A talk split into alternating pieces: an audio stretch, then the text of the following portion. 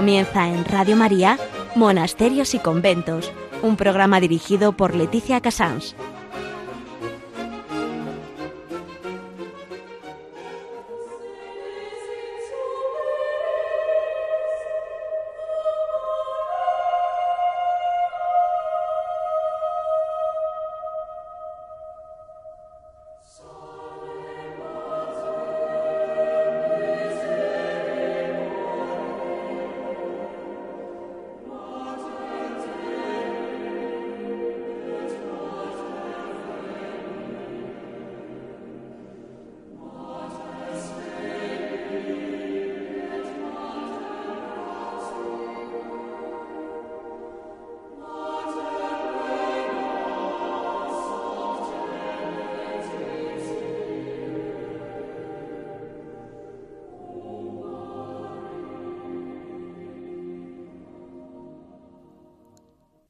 Buenos días a todos ustedes, todos nuestros oyentes. Son las 11, las 10 en Canarias.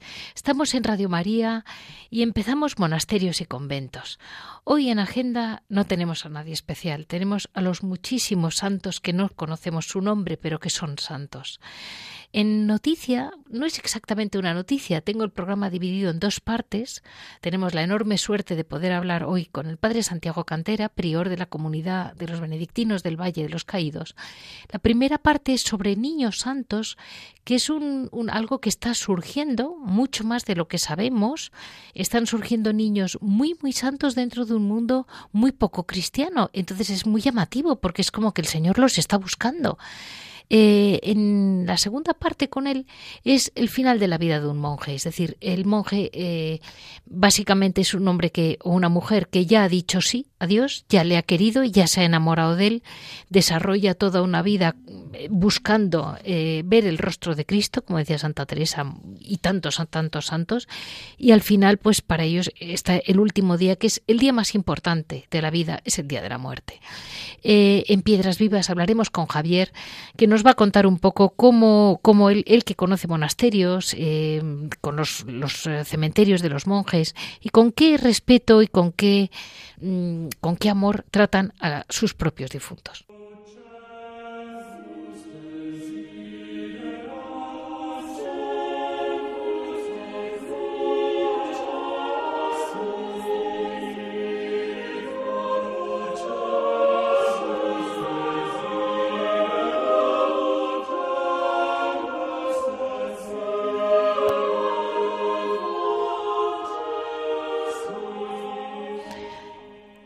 Como es Día de Todos los Santos, y realmente no tengo ninguno del que mencionar, pero sin embargo sí quería decirles muy deprisa. Miren, los milagros siguen existiendo. Cuando tengamos claro que una persona que ha muerto a nosotros, que ha muerto cerca nuestro, ha vivido plenamente las virtudes heroicas, eh, de un modo heroico las virtudes, perdón, eh, no olvidemos pedirle, pedirle cosas. Miren, hay un monasterio en Francia que ha sido famoso porque estaba vacío, estaba como tantos otros, quedaban seis, y bueno, pues eh, en un determinado momento llevaba desde la Edad Media abierto, es del Cister, y cuando ya estaban cinco monjas muy, pues muy desesperadas, le dicen al obispo pues que estaban muy tristes, cada vez era, iba como a menos, ¿no? Y entonces el propio obispo les dijo, mm, pidan la intercesión a Claire, bueno, una chiquita de la zona que había muerto con, mm, murió con 21 años, ahora ya es venerable. Y esta niña, bueno, había muerto pues muy santamente de una meningoencefalitis. Y entonces eh, dijeron, bueno, es que para que no se cierre el monasterio tendría que ocurrir un gran milagro y es que hubiera aquí cuatro monjas y hace 20 años que no viene ni una, pues es imposible. Efectivamente, en ese año mm, fueron, se invoca, se, se o sea, le, le pidieron la intercesión a esta niña, a esta chica, eh, Claire de Castelbac, le, se hace muy conocida, eh, entran cuatro monjas ese año, cuatro el siguiente, y ahora es uno de los monasterios más llenos de Francia, está completamente lleno, y hacen una vida, pues mire, muy como le gusta a nuestro Papa Francisco, muy ecológica, con perdón. Ellos lo, dicen que tienen un ecotono, que se dedican a vivir de un modo muy radical como vivían sus fundadores en la Orden del Cister. No es que tengan mulos, tienen tractores, pero casi. Entonces, yo quería decirles cómo un alma que no, ni ellas ni las monjas le conocían, eh, al final, por supuesto, el cuerpo de aquella chica se ha llevado a la cripta del monasterio, eh, la, la, veneran como su gran intercesora, porque ha sido como que por obra de esa, de esa chiquita eh, realmente ha llegado al monasterio a reflorecer. Y eso me parece que es muy importante que todos tengamos claro que cuando conozcamos a alguien que pensemos que es un santo, pidámosle, tengámoslo presente. Del mismo modo que, que yo creo que, que hay grandes monjes que a veces tienen en su cabecera a, gente que no conocemos. Y dices, ¿cómo no tienen a un Santo Domingo, Santa Gran? Y dices, pues no, a quien tienen es a tal persona que ellos tenían claro que era un santo o que está en el cielo. Ahí estamos. Muchísimas gracias y vamos a dar paso a hablar con el Padre Santiago Cantera sobre los niños santos.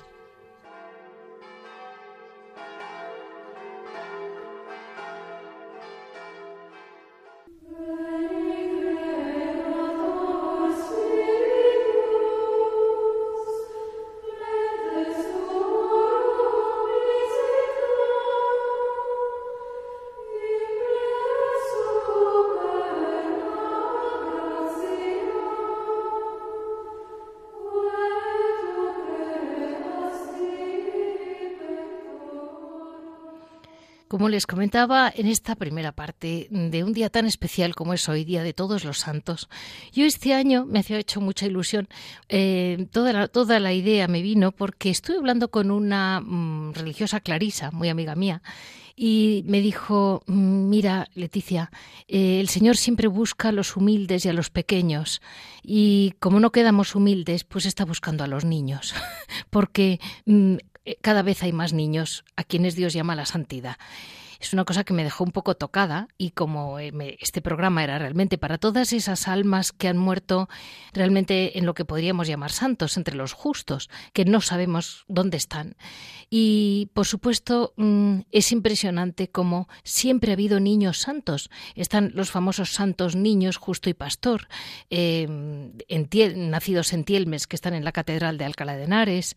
en la Edad Media eh, había niños, en las había escuela gratuita para los niños en todos los monasterios, porque siempre se tuvo conciencia de que Dios llama a un niño desde que es niño y puede considerarlo tan, tan suyo desde que es niño a mayor.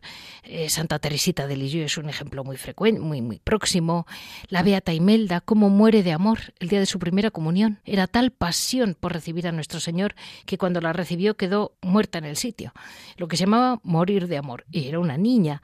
Eh, los primeros milagros de Sor Ya los tuvo viviendo con las comentadoras de Santiago como una niña recogida, eh, Pablo Miki en la guerra mm, última, en la guerra mundial en Japón, ahí hay otra tanda de niños mártires, los famosos niños de Fátima, eh, tenemos niños de todos los tiempos y últimamente ha sido muy llamativo, quizás el caso de Carlo Acutis, que mm, un día entramos en una parroquia de un pueblo, pues como todo muy correcto y muy tradicional, y me dice de repente, un hijo mío me dice, eh, pero no es muy tradicional esta iglesia. ¿Qué hace ese chico de chándal ahí?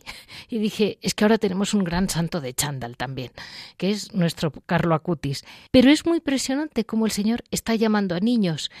Y yo quería hablar con Padre Santiago Cantera como prior del Valle y hoy especialmente en este caso como, como director de tantos niños de la esquelanía que tan en contacto están con él y preguntarle Buenos días, padre. Lo primero, muy buenos días, porque me hace mucha ilusión tenerle con nosotros. Buenos días. doña Leticia. Encantado de saludarla de nuevo y de poder hablar con Radio María. Usted que siempre, desde luego, usted que siempre está con niños, em, ¿siempre ha habido niños llamados por Dios? siempre es una es una llamada a la santidad lo que hay. Eh, de hecho, Jesús nos lo ha dicho: si no os hacéis como niños, no entraréis en el reino de los cielos. Los que son como ellos es el reino de los cielos. Nos los ha puesto como modelo de humildad, de sencillez, y bueno, en varios pasajes, de los evangelios él eh, se los apartaban porque pues le daban la, creían los apóstoles que le daban la lata y él los quería acoger y abrazar y, bendecir. Eh, bueno, pues él ha mostrado el cariño hacia, hacia los niños y hay de aquellos que los escandalicen eh, porque sus ángeles están viendo siempre el rostro de Dios, es decir, los ángeles de la guarda, nuestros ángeles de la guarda, están viendo siempre el rostro de Dios y los de los niños pues parece como que los cuidan de un modo especial, ¿verdad? Entonces, bueno, desde el mismo Jesús nos ha enseñado esa llamada de los niños a la santidad y es algo que en los tiempos recientes eh, se ha venido resaltando mucho y con Juan Pablo II se, han se ha abierto la posibilidad de procesos de beatificación y canonización de niños no mártires. Eh, ya se había dado algunos, como el de Santo Dominguito Sabio, por ejemplo, ya un chico pues ya marcado en, ya prácticamente en la adolescencia, con 14, 15 años, pero, pero claro, la dificultad estaba en ver cómo eh, si, si un niño, por ejemplo, de 10 años o una niña de 10 años podía vivir, haber vivido, sin ser mártir, las virtudes heroicas. Y bueno, pues lo que se movió, con lo que se vio, sobre todo con el caso de los niños de Fátima, es que efectivamente un niño eh, dentro de su del grado de su comprensión, puede vivir las virtudes heroicas, las virtudes cristianas en grado heroico dentro de sus capacidades y de las limitaciones de la edad. Qué impresión. Y mm, siempre, ¿verdad? Los benedictinos han tenido niños en los monasterios mm, educándoles, digamos, siempre han valorado mucho la infancia. Bueno, en la vida monástica desde los tiempos de San Pacomio en Egipto, en el siglo IV, que es quien organiza la vida cenobítica, es decir, la vida monástica en comunidad, no ya solo de ermitaños, sino de, cenobitas, de los que viven en comunidad, aparece la presencia de niños que se forman para monjes o, se les atiende en, escuelas. San Basilio Magno en el siglo IV también, en Capadocia, en lo que es la actual Turquía asiática, y de ahí pues todo el monacato oriental también lo ha tenido y San Benito, en el siglo VI, en la Santa Regla, en la regla de monjes, nos habla de la presencia de niños normalmente orientados para ser luego niños, niños para ser monjes, ¿no? Los, los niños oblatos. Luego, mm, eh, muchas escuelas monásticas durante la Edad Media tuvieron, eh, eso, los monasterios tuvieron escuelas orientadas bien a, la vocación o bien para el mundo exterior también. San Anselmo nos da unas pautas de pedagogía preciosas en el siglo XI eh, acerca de cómo mm, tanto castigar, tanto castigar, a veces se empeña uno en castigar y, y qué poco se consigue con eso y más se consigue muchas veces con miel que con hiel. Bueno, pues eso que parece un principio muy moderno de, San, Juan Bosco, pues eh, San, Anselmo de, Canterbury, eh, o de Aosta, o de Beck, los tres nombres tiene, en el siglo XI nos da esas pautas a los, a los monjes. Hubo las escuelas monásticas y las escolanías de niños cantores, pues como la que tenemos nosotros en el Valle de los Caídos. Es que me encontré hace poco con la madre de una niña de su escolanía, de un niño, y estaba emocionada, estaba emocionada. Me, decía, y yo le decía, le, exprimí, o sea, no pude más. Dije, perdone, perdone, es que es la primera madre de un chiquito de la escolanía. Yo conozco el resto, pero mm, cuénteme. y estaba muy contenta de la formación de su hijo. Dice, mira, están contentísimos, tienen una alegría. Y yo dije, bien. Y esto es la historia, la historia de la Iglesia, la historia de la realidad de la Iglesia. Y en el presente tiene usted una historia muy próxima, que es, eh, le he escuchado yo, eh, una conferencia preciosa que dio, que es la historia de esta niña que se llama Teresita. Sí, Teresita Castillo de Diego. Teresa es Teresa Teresita es una un encanto de niña. Yo cada cada vez que, repaso cosas de ella, todos los días la tengo presente y o que veo la foto en, en, el mi despacho vacial en la, en la celda eh, de, que, utilizo como prior, la, la tengo ahí presente, la tengo en la escolanía y es un encanto de niña eh, que murió pues con una enfermedad que la pobrecita con 10 años de, edad, llevaba desde los cinco enferma, una niña mm, venida de Rusia, adoptada por sus padres, que son unos padres profundamente cristianos que, la educaron magníficamente, Teresa y Eduardo, y que mm, afrontaron la enfermedad de ella, un tumor cerebral, eh, pues con una entereza eh, admirable realmente, ¿no? Eh, un sacerdote, un vicario de la diócesis de, la diócesis de Madrid, que, que, fue quien la atendió y quien la nombró misionera, Padre Ángel, pues decía cómo vio junto a la cama de Teresita, mm, veía la imagen de, la Virgen reflejada en, de la dolorosa eh, serena eh, y, representada en su madre, ¿no? Y bueno, pues es una maravilla de cómo la providencia divina hizo que esta niña viniera a España, conociera a estos padres eh, que, la educaron cristianamente, a los que quiso realmente como, sus padres, ¿no? y, que esta niña pues fue un, es un modelo de sencillez, de inocencia, pero al mismo tiempo de que ha llegado a unas profundidades eh, que dices, ¿cómo esto ha sido así? Pues no solo la formación de los padres ni de las religiosas del Colegio Veracruz, donde, donde estudió, de las hijas de María del Sagrado Corazón, de Galapagar, sino que también se nota que hay un toque muy especial de la gracia, es decir, la gracia de Dios actuó en ella y le hizo afrontar en los momentos finales de la muerte la enfermedad de un modo admirable y el deseo de ser misionera, enferma misionera. Eh, cuando la nombró misionera, el, el, vicario dijo, luego llamó, llamó, llamó por teléfono, ya soy misionera, ya soy misionera, estaba contentísima, ¿no? Y la noción clara que tenía de que se iba al cielo, eh, no, no, papá, yo me voy al cielo, eh, yo me voy al cielo. Bueno, pues varias veces que lo dijo, ¿no? He soñado con Carlo Acutis, antes que lo citaba usted, bueno, pues impresionante, impresionante. Y al quirófano se iba con la Virgen y cantando, cantando María, mírame, bueno, pues una niña de una sonrisa, de una alegría eh, admirables que dejaba a las enfermeras y a los médicos eh, pues sorprendidos y admirados, ¿no? Claro, es que es que es muy hoy en día no se cree que el niño tenga esa capacidad. Desde luego, es, es, es cierto y, nos lo demuestran. Y nos demuestran eso, la, la capacidad de, de, profundizar además en lo esencial. Eh, algunos misioneros pues escribieron a, la, a la madre y a Teresita eh, testimonios suyos eh, agradeciendo, porque claro, el testimonio se difundió sobre todo a raíz de su muerte y, ya en los días finales, ¿no? que fue cuando también a mí me llegó, me impactó.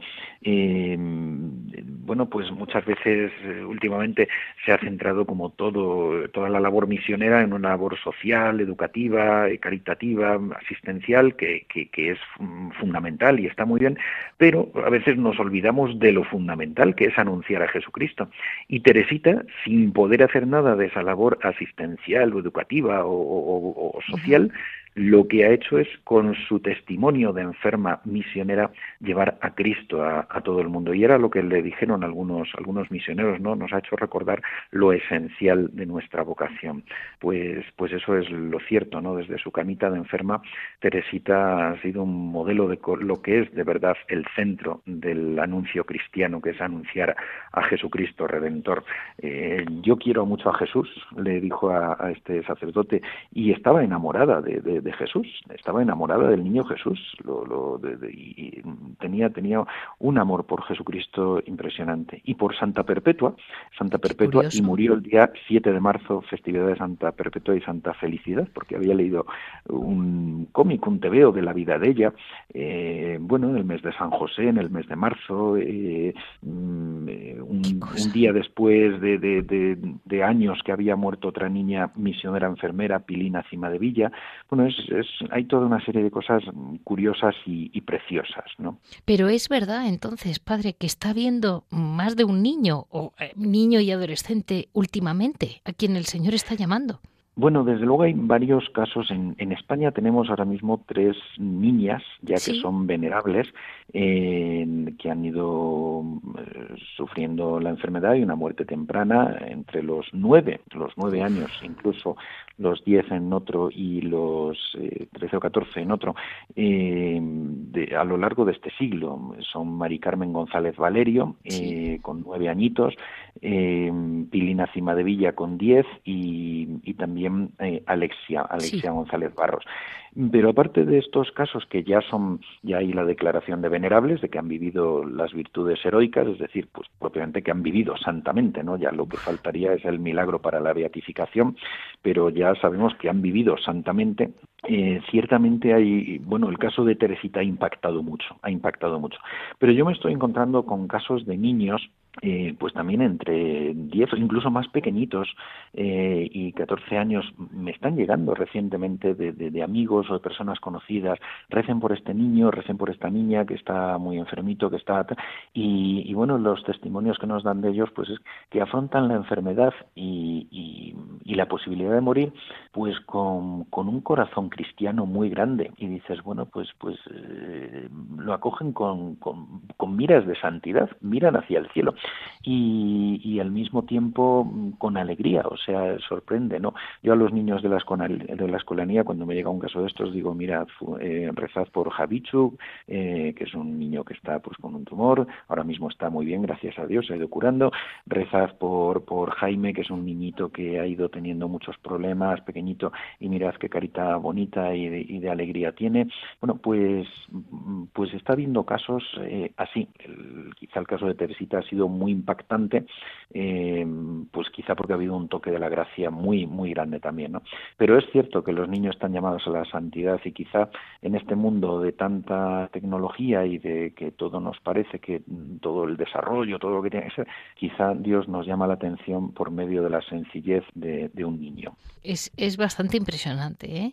Y mm, le diré que, por otra parte, a mí me da pena a veces, me da la impresión de que a los niños, como hay menos niños, eso es una realidad, por familia, quiero decir, se les ve como que les estamos quitando la inocencia.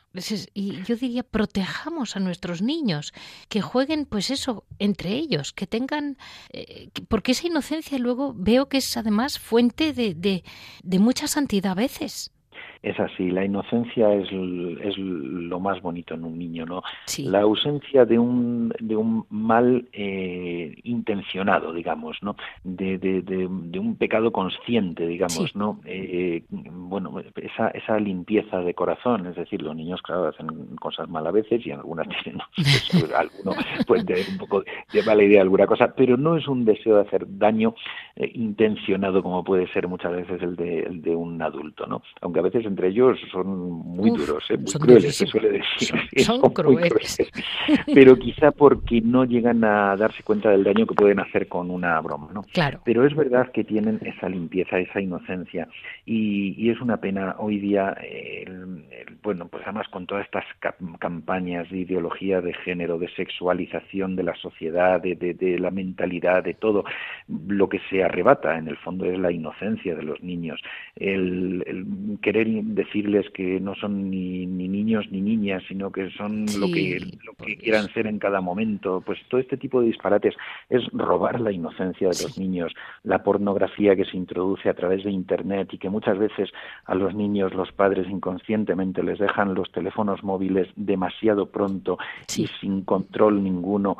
Eh, por ahí se introduce todo tipo de basura y hay niños hoy hipersexualizados desde los desde los 10 años.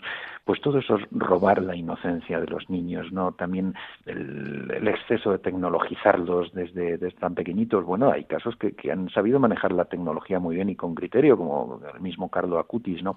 Pero otra cosa es atontarlos, sí. pues eso.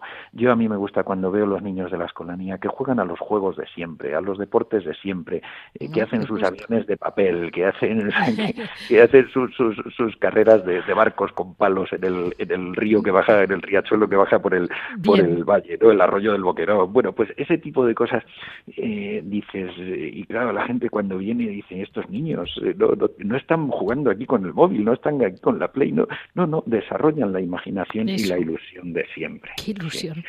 Y un último, un último, para hablar de los niños que realmente llegan a la santidad, a mí me ha impresionado siempre mucho los niños, en general, en general, con qué emoción viven mm, la primera comunión. Es decir, hay niños, ya se ha dicho mucho que los niños querían la primera comunión por el traje, eso ya lo entendemos. Pero eh, hay unos niños que viven realmente con emoción, como si la liturgia la vivieran muy intensamente. Y eso, por ejemplo, los niños del valle cuando cantan, yo tengo la impresión a veces de que realmente se están dando cuenta de que están cantando a Dios. Bueno, ellos muchas veces nos lo han dicho, o lo, han dicho, a veces hubo hace años, fue muy gracioso porque una periodista le, preguntó a uno, ¿y tú te pones nervioso cuando, os ponéis nerviosos cuando, cuando cantáis delante de tanta gente? Y dice, no, porque como cantamos para Dios no nos ponemos nerviosos. y, otro niño también en otro, en un vídeo también le preguntaban y decía, bueno, nosotros, claro, cantamos para alabar a Dios, tal, o sea, esa noción la tienen clara, sí, efectivamente.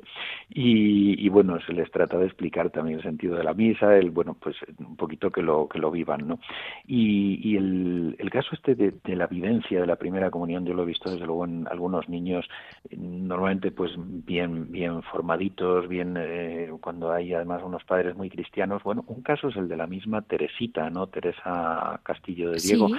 Eh, esta niña hay unas fotos de su primera comunión que celebró en el, la recibió en el colegio Veracruz de, de Galapagar, ya vivía cerca y luego vino a celebrarla aquí, al, la hospedería del Valle de los Caídos, hay algunas fotos de ella por aquí preciosa. Bueno, pues la, la foto eh, inmediatamente de recibir la primera comunión es de, de estar eh, metida en, en, Jesucristo, es una cara de una dulzura y de decir, esta niña estaba para el cielo, eh, estaba hecha para el cielo, no, no podía durar mucho aquí en la tierra, era una niña para el cielo, o sea, la, la cara de, de limpieza que tiene, de estar en ese momento metida, metida realmente realmente en, Jesús, en Jesucristo sacramentado, que lo ha introducido en sí misma, eh, es una y, dejó una, una frase escrita que su madre recogió. Ella solo pudo firmarlo porque firmarla porque el tumor cerebral pues le hacía también escribir con mucha dificultad y le dijo Teresita ¿qué, qué sentías tú en el momento de la primera comunión? ¿Qué has sentido? Y, escribió sentía que Jesús me amaba y me llamaba para el cielo, y me invitaba al cielo, me, me, llamaba para el cielo. Dice, bueno, yo eso en, en aquel momento decía Teresa Madre, no le di la, bueno, pues, pues, o sea, me gustó, pero no le di el, sentido que luego cuando vi ya que efectivamente se me iba al cielo, que se, que se iba a morir y se murió, entendí de aquello, pues, pues que Jesucristo la estaba llamando para el cielo, ¿no? Bueno, pues hay niños efectivamente que, que viven la primera comunión con intensidad y, y sabiendo muy bien lo que reciben. De hecho, San Pío X, el Papa de la primera comunión de los niños, que la adelantó, a los siete años. Eh, eso es, a, la edad del uso de razón. Otra vez la hemos vuelto a retrasar, es una pena esto. Pero él la adelantó a los siete años e incluso a un niño de cinco años y que le dijo, tú sabes a quién recibirías en la comunión, a quién, pues a Jesucristo, a Jesús, el Hijo de Dios, dijo, pues este niño puede recibir la primera comunión con cinco años, ¿no? Porque sabía lo fundamental, sabía lo esencial. Hoy a veces se ha retrasado para darles unas catequesis que, que en ocasiones no se les enseña nada. y, dices, y, y, un niño con menos puede dar clases a veces a mayores como Jesús la daba a los, a los doctores del templo. Bueno, su caso era especial, pero quiero decir que un niño muchas veces nos da lecciones a mayores que a veces nos creemos teólogos. Pues eh, así terminamos eh, hoy con el mm, Padre Santiago, prior de la comunidad benedictina del Valle de los Caídos, eh, este, este concepto de los niños santos que me parecía muy, muy importante sacarlo a la luz en un día como hoy. Y ahora mm, vamos, dentro de un ratito, vamos a hablar pues, pues más bien de la muerte de un monje que también nuestro querido Padre Santiago Cantera nos va a ayudar a entenderla mejor.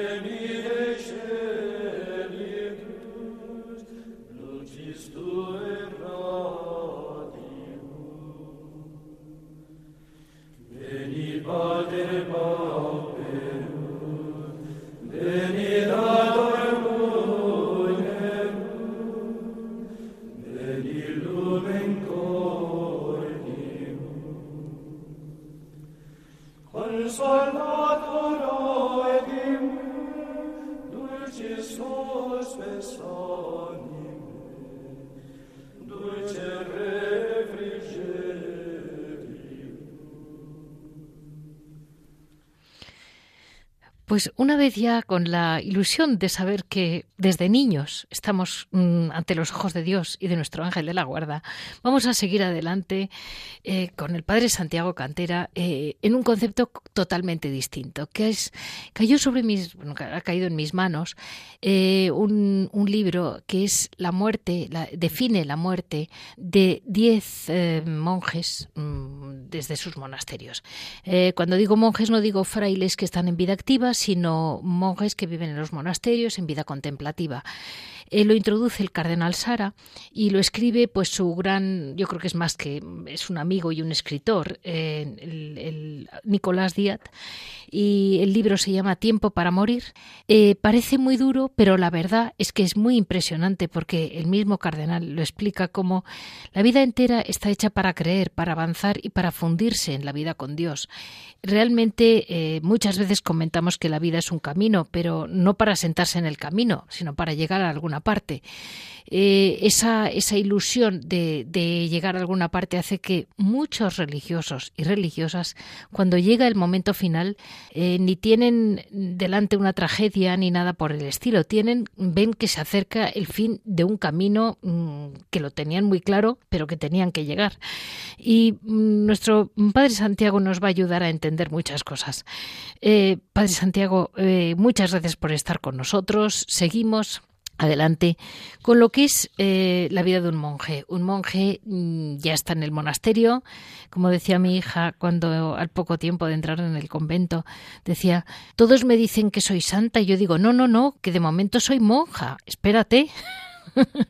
y, hoy eh, yo quisiera recordar un año más la importancia de, primero, desde fuera, para rezar por las almas de los fallecidos.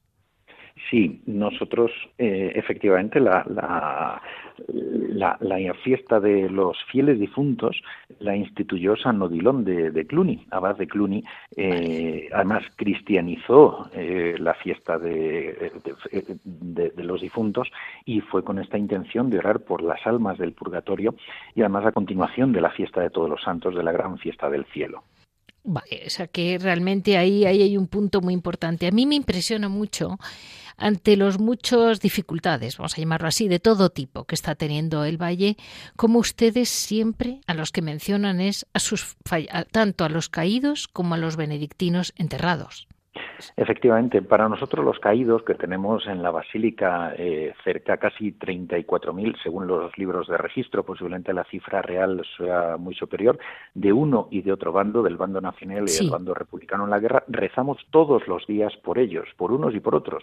Y, contamos además con que su presencia, eh, hermanados ya después de la muerte, nosotros también nos sentimos hermanados con ellos y luego efectivamente nuestros difuntos también sepultados en, nuestro cementerio, en el cementerio del monasterio, eh, para nosotros son un referente y son el recuerdo de hacia dónde caminamos, que la muerte es un trance por el que hay que atravesar para llegar a la vida eterna y que nos tenemos que ganar la vida eterna del cielo. Y, ellos son el modelo eh, para nosotros, el recuerdo y el estímulo eh, para caminar correctamente. De hecho, además, entre los eh, entre los eh, caídos de la, de la guerra de uno y otro bando, tenemos de todos esos varios miles que decía, eh, en la actualidad 62 beatos, beatos mártires, y parece que son cuarenta y tantos siervos de Dios, de los que siete ya solo se espera la fecha de su, de su beatificación, ya está reconocido su martirio. Así que es un, un estímulo muy grande el que tenemos y además de todos los de todos los estados de la vida cristiana, eh, laicos, religiosos, religiosas, sacerdotes, y desde jóvenes de, 19 años hasta personas de una cierta edad y hombres y mujeres.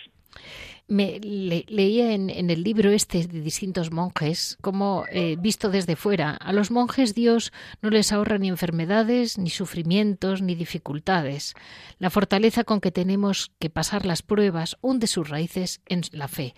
Eso mm, eh, que quisiera recalcarlo a la gente, porque parece que porque un monje ya lleva el hábito y ya no sale de cuatro paredes, en teoría, eh, al final, bueno, pues ya tiene como medio cielo ganado, dicen. Y bueno, eh, luego les toca a ustedes sufrir muchas dificultades a veces. Pues sí, efectivamente. Y lo que decía usted con respecto, con relación a su hija, es que San Benito nos lo plasma en un principio, no querer ser tenido por santo antes de serlo. Nos lo dice en uno de los de los que llaman los instrumentos de las buenas obras, en el capítulo cuarto de la, de la regla de monjes, de la que nosotros llamamos la santa regla, ¿no? Bueno, pues la santidad es algo que hay que ganar, es la meta del cristiano, la santidad a los ojos de Dios, no, no necesariamente el alcanzar una hornacina eh, donde se se nos venere en una estatua, en una imagen, no, no, sino la santidad a los ojos de Dios, el vivir eh, como cristianos en plenitud, el, esforzarnos con la ayuda de la gracia en vivir las virtudes cristianas. Y, bueno, pues esa es una labor del día a día de todo cristiano y desde luego el monje, si no se esfuerza en ello, pues se puede considerar un, monje fracasado. Eh, yo la verdad que he tenido casos muy bonitos de, monjes aquí en, el monasterio que nos han dado un ejemplo en su vida que nos lo dan ahora mismo algunos de los mayores enfermos que, que es todo todo un aliciente ver a un pues lo voy a decir como no se va a enterar de que lo digo a un fray, saturnino con, con sus limitaciones y una alegría y una y una sonrisa. Lo he visto recientemente también en, algunas carmelitas mayores no pues lo he visto en religiosos y religiosas de otras órdenes. Bueno pues es es un, un estímulo para toda la comunidad el decir cómo sus limitaciones y enfermedades las lleva con esa alegría y esa, y esa plenitud. Bueno, pues es descubrir el sentido de, la vida y también el sentido de la muerte, que como decía el cardenal Ratzinger, entonces cardenal Ratzinger, luego Benedicto XVI, eh, la respuesta al, misterio de la muerte nos responde a, nos da la respuesta también al misterio de la vida. Y ya una última pregunta le hago, pero le quería comentar. Eh, yo creo que con todo esto de la famosa pandemia que hemos vivido y que todavía queda Nicoletea por aquí, pero me preocupa un poco que ha quedado la, la muerte, primero maquillada, disimulada, enterrada, vamos a llamarla así, porque leía yo, eh, hay veces que se, se, ha querido enterrar a Dios, de acuerdo, pero además se ha querido enterrar el tema existencial, que es la muerte. Totalmente es así. Eso el, en, la, en, su tratado de escatología, el mismo cardenal Ratzinger entonces, no luego Benedicto XVI lo decía, el mundo mm, contemporáneo, el mundo moderno eh, evita el tema de la muerte como un tema tabú. Y lo hace eh, por una parte o no hablando de él o tecnificándolo, tecnificando la muerte, el mismo la, la misma opción por la eutanasia o, trivializándola, presentándola como algo bestial, eh, pues en algunas películas, todo sangre tal, de tal modo que en cambio no se hace uno la pregunta metafísica, la pregunta sobre la trascendencia del sentido de la muerte, qué hay detrás de la muerte, por qué la muerte, y, en el fondo el no responder, como decíamos, la pregunta sobre la muerte supone no responder a saber qué es, qué es la vida. ¿no?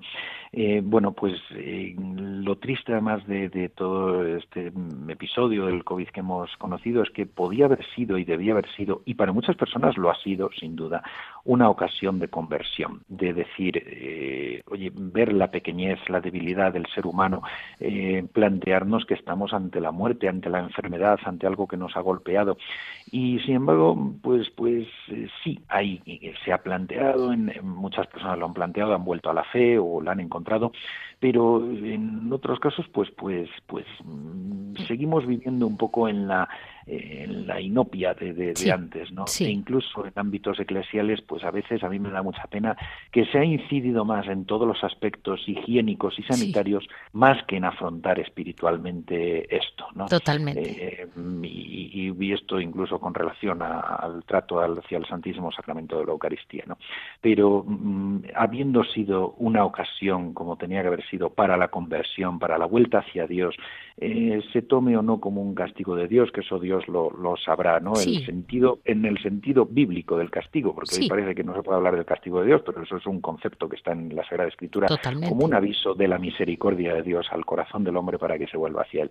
Sea o no sea un castigo de Dios, lo que sí es indudable es que es una ocasión para la conversión y muchas veces pues más lo hemos optado por, por eh, tecnificarlo todo, eh, como, como bien dice usted, y, evadir las preguntas eh, fundamentales y, realmente existenciales sobre, sobre la trascendencia de la vida.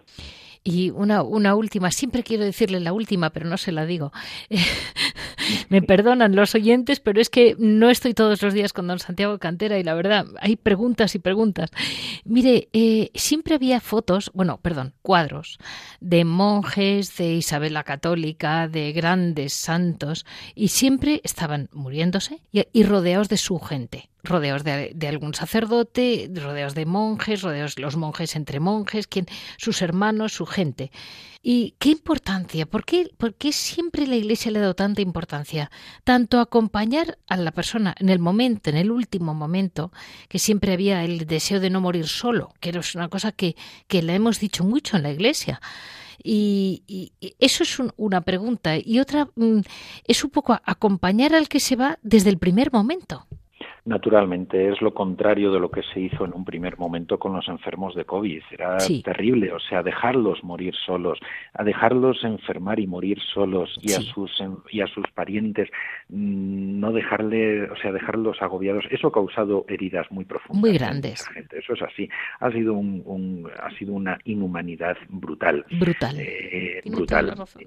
Y el y el por qué el cristianismo opta por ese acompañamiento, la Iglesia, pues para ayudar a bien morir. Es el bien morir, la buena muerte, a que una persona en el momento último de su vida eh, pueda eh, pues abandonar la tierra y, afrontar la vida eterna con las mejores condiciones para que desde luego en el último momento no pierda la vida de la gracia y no se vaya al infierno no entre en pecado para que eh, a ser posible la misericordia divina no solo no lo lleve al purgatorio sino que incluso lo lleve al cielo a corte el tiempo del purgatorio. Es el sentido trascendente de la de la muerte y de la vida no es ese bien morir es acompañar para que la persona vaya con las mejores condiciones a encontrarse con Dios, porque el momento de la muerte es el momento del encuentro con Dios. Yo ha habido momentos aquí que lo, que lo he vivido precioso, pues con alguno de los monjes muriendo, pues que hemos podido acompañarle, en algún otro caso pilló en el hospital a, pues al, monje que estaba con él o, aquí al que le estaba cuidando el momento, dependiendo de la rapidez con que ha pillado, pero lo recuerdo también con mis padres y, y, en algunos casos de, de, algunas carmelitas, pues he contado lo bonito que es, pues cómo estaban todas rezando en entorno y, eso da calor, por una parte da un calor humano, da un calor humano que es necesario, ¿no? En un momento de sufrimiento y en el que, pues, pues interiormente la persona puede tambalearse, como es lógico, eh, pero además es que la sostiene espiritualmente, no, no solo anímicamente, eh, sino que, que, además pues la está preparando para el encuentro con, con Jesucristo, con el, con el juez supremo, eh, para que atraer toda su misericordia, toda su bondad y que ese encuentro sea un abrazo de amor y de misericordia en, el, en el trance de la muerte. Y por supuesto con la presencia de la Santísima Virgen, ¿no? que, que bueno, pues ella siempre presente la muerte de San José como abogado de la muerte, bueno, pues traer todos estos recuerdos y esta presencia real en esos momentos eh, finales de la vida del ser humano. Muchísimas gracias, Padre Santiago, por estar hoy con nosotros, porque poca gente cuida mejor a sus difuntos que ustedes. Como comunidad les cuidan con un amor único, porque yo no oigo hablar a nadie en mayo, en febrero, en abril, en cualquier momento del año, siempre hay alguien que se está ocupando de sus difuntos, que son los benedictinos del Valle de los Caídos. Muchísimas gracias, Padre, y a todos nuestros oyentes que, que hemos estado hablando con el Padre Santiago Cantera, prior de la comunidad benedictina del Valle de los Caídos. Muchas gracias, doña Leticia, encantado y un saludo para todos los oyentes de Radio María.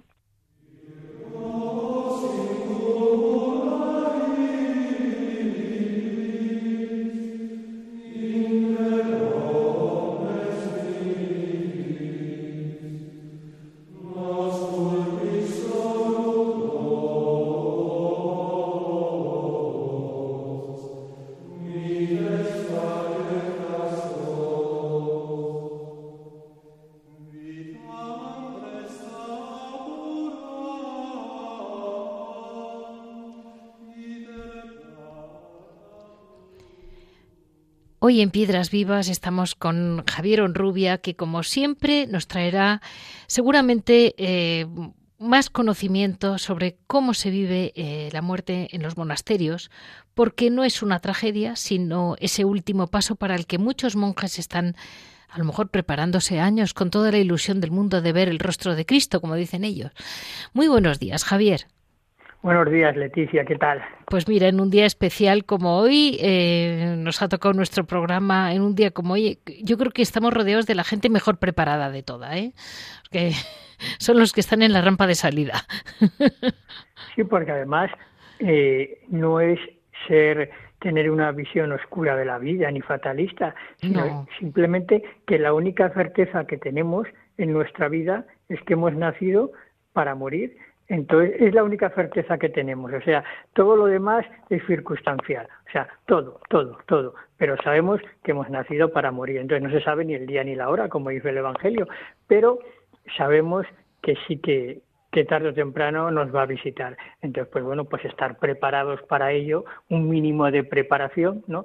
Ahora se vive en una sociedad en que, por ejemplo, es muy curioso que hay, yo lo sé por los niños de, de mi parroquia, que a lo mejor dicen, no, no vamos al cementerio a ver a, a, los abuelos porque es que mis papás no quieren que veamos un cementerio, es que no, no les gusta que vayamos al cementerio. Y luego, por ejemplo, te preguntan o te dicen, oye, en, el colegio se celebra Halloween y está todo lleno de calaveras y es muy bonito. Y dice, pero como que es bonito. O sea, no es bonito ir a ver a los abuelos y es bonito celebrar Halloween con calaveras y cosas besas que dices, bueno, vamos, yo ya tengo mis añitos, ¿no? Y a mí Halloween hay veces que ves gente de esta disfrazada de verdad con la cara maquillada y todo, que te pegan unos sustos de estos tremendos, ¿no? Y dice, ¿y cómo es que los colegios, los niños les gusta celebrar esto? ¿no? Es, el, es la paradoja esta de nuestra sociedad, ¿no? que escondemos un poco el dolor, la enfermedad, las personas mayores, la muerte, bueno, en cambio, pues se celebran unas cosas que son increíbles. Ahí te diré una cosa que se sale un poco de nuestro tema, pero que sepamos todos que es muy importante no celebrar Halloween. porque es mucho más de lo que parece. Eh, del mismo modo que decimos, eh, contribuye al mal aunque no se dé cuenta. Pues el que se disfraza y las calabacitas y todas estas cosas es una contribución al mal directo directo y está muy bien explicado por grandes sacerdotes y realmente es una cosa que tenemos que intentar evitar y no trivializar. No, por supuesto, pero eh, si la señal de que es una cosa que no es realmente buena es la cierta despreocupación y alegría, con, entre comillas, con la que se celebra en algunos colegios. O sea, que es que hasta los papás participan. entonces cuando les preguntas, ¿esto qué quiere decir? Pues hombre, pues esto viene de Estados Unidos, ¿por qué va a ser malo? Pues es como la hamburguesa y las pizzas. No, hombre, no, no compares, ¿no? Porque siempre estas cosas tienen una puertecita muy pequeña que se abre y te lleva a otros sitios que ya son más son más complicados y más peligrosos, ¿no? Entonces, se celebra de buena fe, pero vamos, a mí lo que me llama la atención, los pobres niños, pues no, por los niños por disfrazarse, por hacer alguna, pero me llama la atención los papás que van disfrazados y luego la gente esta, te repito, que va maquillada perfectamente y que da un miedo cuando te los encuentras por ahí, que dice, bueno, pero esta gente, entonces yo creo que sí que hay gente que sabe lo que está celebrando. Sí, hay la inmensa mayoría no, pero hay, hay, hay otros, hay otros que sí, ¿no? Pero bueno, pues vamos a pasar al tema, a, nuestros monasterios, porque tú me decías lo bonitos que son los cementerios de los monasterios. Sí, la verdad es que los cuidan muchísimo, muchísimo. O sea, son, son jardines y, y, en, esos jardines tienes unas, unas cruces, por ejemplo, en, en, la, en la cartuja o en la, o en la trapa no pone ningún nombre. Por ejemplo, en, lo, en el monasterio del Parral de los Jerónimos, pues el, el, en, el claustro del monasterio está el cementerio, entonces hay unas losas en el suelo y entonces solamente tienen un número romano, el 1, el 2, el 3, el 4 y luego claro, hay un registro, el 1 es el padre tal, el 2 fray tal, ¿no? Pero solamente tiene el número, solamente tiene el número. Y por ejemplo, los camaldulenses sí, los camaldulenses tienen la cruz y tienen tienen el, el nombre religioso ¿no? Por ejemplo, pues don, don Beda o, o Fray Manuel. Y te viene la, la fecha, la fecha de, de nacimiento para la orden, o sea, cuando profesan es la orden y cuando mueren. Pues ¿no? O sea, hay, hay diversos tipos, ¿no? Por ejemplo, en el Parral, pues tú estás dando un paseo por el claustro y entonces pues ves allí que hay unas losas con números romanos y esto qué es pues es el cementerio ah no está al aire libre está ahí justamente en uno de los lados del, del claustro no en, en, en, otras comunidades, por ejemplo, un, un cementerio precioso, precioso, es el, el, de la Trapa de San Isidro de Dueñas, en Venta de Baños, en Palencia, donde nuestro querido hermano San Rafael Arnaiz, pues es un cementerio precioso. Lo han, lo han hecho nuevo ahora y han hecho un jardín y por debajo hay como una especie de cripta, ¿no? Porque claro, hay monasterios de estos que tienen ya muchas tumbas, pero muchas, muchas, muchas, ¿no? O sea, no es un cementerio que tiene a lo mejor 10, 15 muertos, ¿no? A lo mejor tiene 80, 90, ¿no? Entonces, pues claro, porque está toda la historia detrás. Claro, está es muy muy muy bonita y por ejemplo, una de las grandes penas de cuando se cierra un monasterio es dejar allí a los a los hermanos, a los monjes y monjas que han muerto, claro. ¿no? Porque los tienen que dejar ahí, porque claro, hay veces que sí, que son, que, que son tumbas muy antiguas, que no se sabe lo que quedará, ¿no? Pero bueno, pero están ahí y claro, el cerrar el monasterio y decir, bueno, no sé quién vendrá o qué se va a hacer con el monasterio, pero ahí están las personas, a lo mejor, pues la maestra de novicias que a mí me, me ha ido guiando y educando en la vida monástica, el, el abad, el prior, gente que, gente que se ha conocido, ¿no? Porque existe también la devoción, de, hablabas tú antes con el padre Cantera, no del 1 de noviembre o el 2 de noviembre, sino la devoción de ir todos los días o todas las semanas a rezar al que ha sido eso, tu maestro de novicios o tu madre abadesa durante 30 años, por ejemplo y la has conocido y has tenido una relación, entonces vas a rezar, a hablar todos los días o todas las semanas, ¿no? Porque se tiene muy presente ese, ese recuerdo, ¿no? Ese recuerdo tan grande de, de la persona con la que tú has convivido y que ahora ya no está físicamente contigo. Los monjes, ¿verdad? Tienen, tienen muy presentes a los que fallecieron. Eh, lo que estás diciendo, es, es verdad que realmente siguen hablando con ellos, en una palabra. Claro, es que es como la familia, o sea, decir, bueno, pues yo he estado con, yo he estado con los abuelos, con los padres, con los tíos, con los primos, y entonces ahora no están, ¿no? Entonces ahí tienes la suerte, no como nosotros, que a lo mejor para ir al cementerio tenemos que recorrer medio Madrid en nuestro caso, pero hay, ahí en las comunidades, pues a tu familia de muchos años los tienes ahí al ladito. Sí. Entonces es difícil que te, que te olvides y segundo, es difícil, además de olvidarte, de que los, de que los tienes muy cerca, o sea, que es que pasas todos los días por el cementerio, ¿no? Entonces, claro, se te hace difícil. Y te diré una cosa, eh, Javier, a mí me preocupa mucho que mm, eh, escucho eh, en las misas corrientes, en la misa no, pocas veces veo que se ofrezcan las misas por personas y eso me preocupa porque se está perdiendo el gran, la, gran, el gran, la gran costumbre era más que una costumbre, era tener presente a los que se fueron y, ofrecer misas por ellos, porque el sacrificio del altar es el sacrificio máximo y el que puede más puede ayudarles. Y, realmente veo que se está perdiendo. Y eso me preocupa. Sí, yo por ejemplo, mira, en la experiencia en mi parroquia, eh, yo por ejemplo a funerales no voy pero no voy a funerales por una razón muy sencilla, porque prefiero eh, aplicar una misa por el eterno descanso de esa persona un día normal y corriente que el funeral. ¿Por qué? Porque al funeral se siente la obligación muchas veces de gente que no va nunca a la iglesia de ir ese día y dejarse ver en el funeral. Entonces, a lo mejor, si normalmente hay 10 personas en una misa diario, en el funeral hay 90. Sí. Pero da pena porque cuando el sacerdote se levanta, ellos se sientan. Cuando el sacerdote se sienta, ellos se levantan. Cuando no hay que cantar, cantan. Y entonces te distraen totalmente. O sea, porque es gente que con toda la buena intención va para acompañar a la familia, pero que no va, que no va, que no va a misa nunca. A nosotros nos ha pasado de decirle a la familia, oye, ¿queréis hacer las lecturas? ¿El qué? Las lecturas. Tenéis que hacer las lecturas pues no, no, no queremos hacerlas. Y no las hacen. Y entonces dices, bueno, está bien hacer el funeral, hacer la misa por el difunto, pero que la gente que va, va a eso pues como si le dicen que va a haber una merienda o que va a haber una fiesta porque por el difunto, ¿no? Entonces sí que da mucha pena porque se ha perdido ese sentido. Por eso sí que hay que conservar la costumbre está de decir, por ejemplo, bueno, pues padre, yo quiero que celebre eh, la misa del día tal por esta familia o por esta y Javier, una última pregunta te hago. Mm, ¿Tú que habrás visto morir algún monje?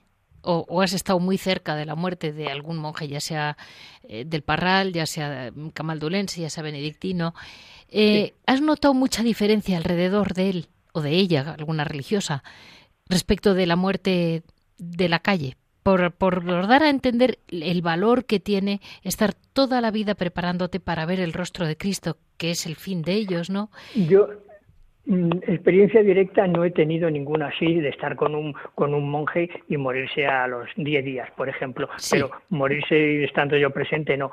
Pero sí que coinciden todos los testimonios de la alegría que hay. Sí de cómo la comunidad está alrededor y te arropa y por así decirlo te acompaña, ¿no? En ese trance que dicen que no quieres que, que, estés tú solo, quieren, quieren que estés acompañado y están cantando o las letanías o algún salmo o alguna canción de toda la vida de siempre de la comunidad, ¿no? Entonces eso para mí eso no tiene precio, eso no se da en ningún sitio el, el morir de esa manera acompañado, ¿no? Y, y imaginarte que te están cantando un salmo, ¿no? Y entonces la alegría, la alegría esa que hay, porque yo lo que sí que he visto en las misas de difuntos de algún monje o monja es una fiesta. O sea, no es un funeral triste, la gente llorando, no, no, no, no, es, es dar el paso por el que nos estamos preparando toda la vida, ¿no? Que es importantísimo. Entonces, ese morir en compañía de la gente, de tu familia que ha estado siempre contigo, en las comunidades se cuida mucho y es una cosa que se valora muchísimo porque, claro, es el calor de la gente que ha estado siempre a tu lado. Como digo yo, ves, te están mirando los ojos que has estado mirando tú siempre. Las canciones que tú siempre has oído, las letanías, las recomendaciones del alma, todo, ¿no? Es una cosa que dices, eso, vamos, eso, por mucho que digan ahora que preparan que la, que la muerte, que no sé qué, como se vive en una comunidad monástica, yo creo que en ningún sitio. Pues eh, hemos hablado con Javier Onrubia, que como siempre nos da su enfoque y además muchas noticias de monasterios. Eh, este, el, el, sumario mm, de este programa de un día tan especial, lunes 1 de noviembre, Día de Todos los Santos. Este programa que tanto indaga de vidas que realmente buscan la santidad, eh, lo hemos enfocado primero hacia los niños santos, después hemos, que, hemos hablado sobre la vida, la muerte de los monjes. Eh, y después Javier nos ha dado la vida, pues la, visión de hombre muy próximo a los monjes, pero que no es un monje y un poco eh, de actualidad este ha sido el programa de hoy que he querido pues acercar un poco cómo es la vida de un monje y, como dice muy bien Javier ahora, la alegría que se busca, la paz, como decía eh, el padre Santiago Cantera, que ha sido el gran protagonista de este programa, porque él conoce muy bien a los niños y ha sabido enfocar muy bien y explicarnos grandes vidas de niños santos que están alrededor nuestro, no solo los muertos eh, de la Edad Media. Eh, estamos rodeados de niños que probablemente estén alcanzando la santidad mucho más eh, impresionantemente de lo que sospechamos. Ya saben que para cualquier comentario, cualquier duda, en monasterios y conventos radiomaria.es siempre les contestaré. Les repito, monasterios y conventos arroba. Y si desean escuchar los programas en la página www.radiomaria.es, la, página de la radio, tienen disponibles los podcasts pues dentro de unos días, supongo, cuando, cuando aquí se pueda, porque aquí hacemos lo que podemos, como todos los demás. Muchísimas gracias a todos y empecemos este mes de noviembre con la ilusión de acompañar a los que nos han faltado.